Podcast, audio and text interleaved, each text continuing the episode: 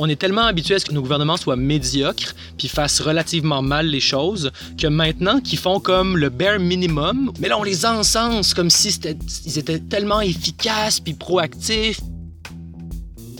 Mon nom c'est Gaspard. Je suis euh, paysan et producteur maraîcher à Saint-Louis, en Gaspésie, dans la baie des Chaleurs. Toutes les expériences sont uniques. Toutes les expériences sont uniques. Toutes les expériences sont uniques. Mais comment des personnes de tout horizon font face à la pandémie d'aujourd'hui?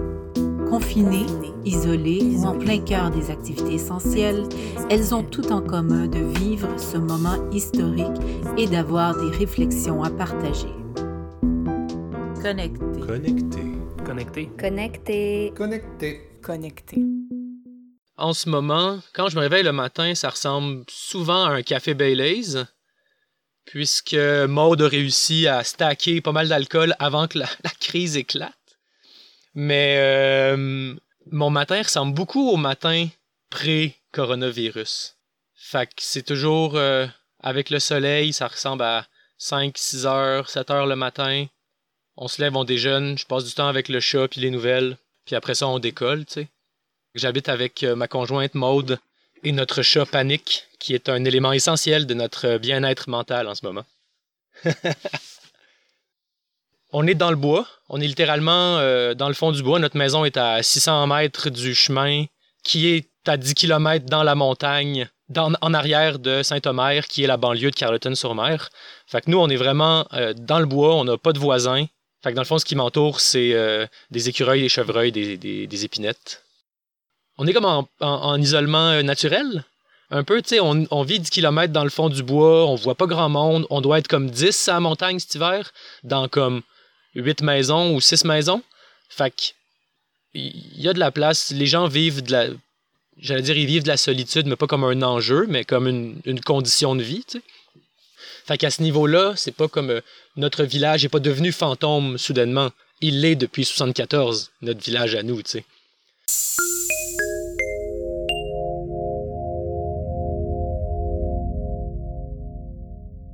Au final, le moral est bon. Là, être en nature, ça aide vraiment. C'est quelque chose de zéro stressant.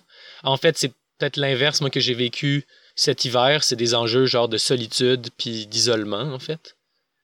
Mode a été sur la route beaucoup. Fait que j'ai passé pas mal de temps seul euh, dans le bois.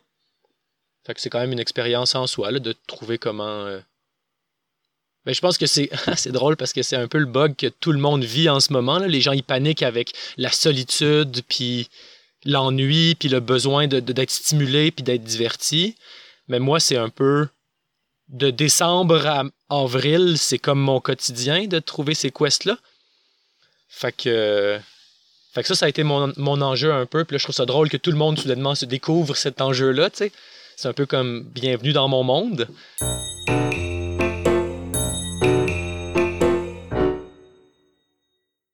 Nous, on fait de la, mise en marché de circuits courts. Fait que tout ce qui va être notre distribution, on a plein de questions quand même. On veut pas devenir un vecteur de propagation du coronavirus. Fait que il va falloir s'adapter. Je sais qu'il y a beaucoup de discussions en ce moment là, sur les, dans les milieux agricoles, savoir quelle procédure prendre, comment s'assurer de bien faire les choses. Fait qu'à ce niveau-là, plein de questions, mais on, va de l'avant, nos semis sont partis. Euh, mais il y a aussi la question de nos employés parce qu'on va potentiellement engager des gens cet été. Ce seraient potentiellement des gens qui viennent pas de la région. Fait que là, il faudrait qu'ils se déplacent. Là, j'ai cru voir récemment que ce serait correct qu'eux passent à travers les barrages policiers de la Pocatière puis tout ça, parce qu'ils viennent pour un service essentiel. Mais là, faut-tu leur écrire une lettre, machin, pour leur expliquer que c'est nos employés puis qu'ils viennent bosser pour nous, machin, machin? Je vais parler à la SQ bientôt là, pour voir euh, c'est quoi les procédures exactes à faire, parce que je veux pas que des camarades qui partent de Montréal soient arrêtés à l'apocatière puis revirés de bord après 4 heures de char pour un autre 4 heures de char.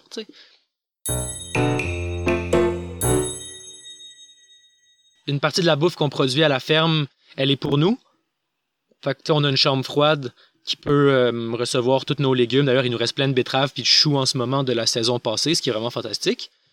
On n'est pas des, des preppers là, ou des, survivalistes, mais on a toujours six mois de bouffe à la maison juste parce que on s'organise de même. On fait ce qu'on produit pas, on l'achète en vrac. Puis on fait deux commandes par année. Fait qu'au final, on a toujours de la bouffe. On a la chance d'avoir une maison euh, qu'on a bâtie nous-mêmes, sur laquelle on n'a pas d'hypothèque. Fait qu'on a une marge de manœuvre à ce niveau-là. Puis on a des infrastructures collectives, dont la grange où est-ce que je suis en ce moment, qui nous permet d'avoir un bureau de travail, l'accès à l'Internet, des espaces d'entreposage, tout ça. Fait que euh, oui, on est vraiment euh, à la fois chanceux, mais c'est aussi ça qu'on est venu faire. C'est ça notre, notre activité, c'est celle-là, c'est celle de, de travailler à juste reproduire ces conditions matérielles d'existence. Je qualifierais ça de paysannerie. Puis ben, c'est maintenant que ça prend tout son sens, tu sais. Moi, c'est une de mes peurs, l'enjeu de, l'effondrement de la, chaîne de production alimentaire mondiale pourrait sérieusement être un. Dans la mécanique du domino, ça pourrait sérieusement être quelque chose. Là. Fait que, oui, il y a une, comme une opportunité, certes, mais je pense que l'opportunité en ce moment, c'est d'avoir une discussion sur ça. Il y a des organisations en ce moment là, qui mettent de l'avant des, propositions intéressantes. Je pense notamment à l'Union paysanne ou au euh, NFU, qui est l'Union nationale des fermiers, puis euh, la, gang du Front commun pour la transition énergétique, qui aussi a une table, euh, une table sectorielle sur l'alimentaire. Ces organisations-là mettent de l'avant la nécessité des circuits courts, la nécessité, dans le cas de l'Union paysanne, c'est euh, l'augmentation de la production hors quota. La question de l'abattage aussi est un enjeu au cœur de ces discussions-là. Le, le, NFU parle beaucoup de couper les intermédiaires. Donc le circuit court, il n'y a plus de transporteurs, il n'y a plus de distributeurs, il n'y a plus d'épicerie, c'est vraiment L'Union paysanne prône la même chose, de la terre à la table. C'est directement là, de la production à la consommation one-shot. Puis ça, c'est vachement intéressant. Mais au-delà de ça, ce qu'il faut, ce qu'il faut euh, aborder comme question, c'est les états généraux sur l'alimentation au Québec. C'est un enjeu sociétal qu'on a en ce moment relégué à quelques spécialistes de la production à travers les fédérations de production du syndicat euh, de l'Union des producteurs agricoles, qui est un syndicat monopolistique. Ça aussi, d'ailleurs, ce serait une bonne discussion à avoir sur la fin du monopole syndical, parce que cette fin-là ouvre la porte à d'autres mécaniques de production, d'autres systèmes de distribution, d'autres d'autres rapports à la bouffe. Puis c'est pas un enjeu d'experts. Ça devrait pas être un enjeu d'experts. Puis de, de, comptables qui peuvent nous parler de balance commerciale sur les marchés internationaux du grain, puis de telle affaire. C'est un enjeu de société. Qu'est-ce qu'on mange, comment on le produit? Puis si on veut continuer à distribuer de la bouffe à l'international, ben on pourrait s'arranger pour que cette bouffe-là soit bonne, tu. Mais c'est ça, l'appel, c'est celui des États généraux sur l'alimentation. Parce que c'est ça le nœud. Puis en ce moment, l'UPA n'est pas vraiment intéressé à aborder cette question-là parce qu'ils savent très bien que s'ils embarquent là-dedans, ils vont perdre le corps de leurs membres. Ou la moitié de leurs membres, ou je ne sais pas combien de membres ils vont perdre. Mais potentiellement, il va y avoir de l'hécatombe au niveau de l'UPA. Puis... Mais au pire, ça pourrait se reconfigurer, tu sais, c'est pas là ce serait pas la fin du monde. L'UPA pourrait jouer un rôle international parce qu'ils veulent jouer en gros volume, puis en gros revenu, puis en grosse ferme. Mais il faut donner la place de l'autre côté aux producteurs locaux, à la consommation de produits directement à la ferme. On a tout un modèle d'approvisionnement et de production à revoir, puis à s'entendre collectivement en tant que société. Fait que ce serait ça l'opportunité.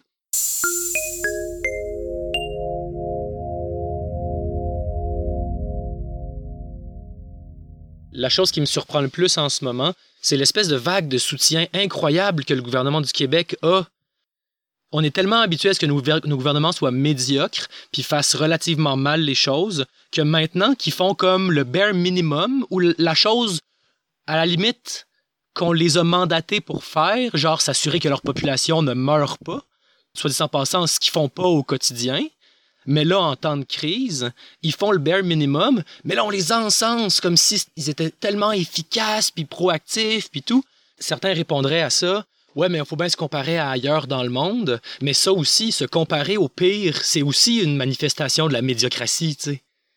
Fait qu'au final, la CAQ vient de gagner ses élections de je sais pas quand, là, tu sais, les prochaines élections, ils vont, ils risquent de passer juste parce que maintenant, ben, ils font ce qu'il faut, mais les gens sont complètement euh, subjugués devant, euh, ben, devant le bare minimum. Ça, ça me surprend quand même pas mal. Je m'attendais à un peu plus de, je sais pas, un peu, un peu de sens critique ou de perspective historique des gens face aux actions des États.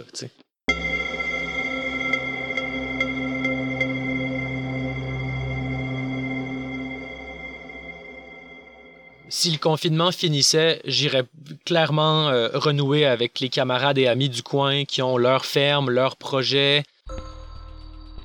C'est pas des Skype ici, là, tu sais. On fait 200 km, on s'en va chez nos amis, puis on prend le temps de, se voir, puis de renouer avec ces gens-là pour partager euh, pratique et toute la patente, tu sais. Ce serait vraiment de, de, de, re- de- de revoir tous ces gens de la péninsule qui font qu'il y a des communautés paysannes vivantes ici.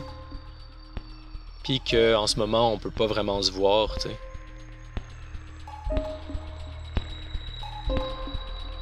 Vous écoutez Connecté, une production indépendante. Réalisation, recherche et montage, Karine Mona, Dany Royer, Dominique Caron et Aurélie Laguebeloin. Musique et mixage Clémence Rolia. Illustration, Esther Saz. Direction graphique Anne-Marie Caron. Retrouvez tous les épisodes de Connecté sur Facebook, Instagram Ou en téléchargement sur votre application d'écoute de balado préférée. et ce pendant tout le confinement.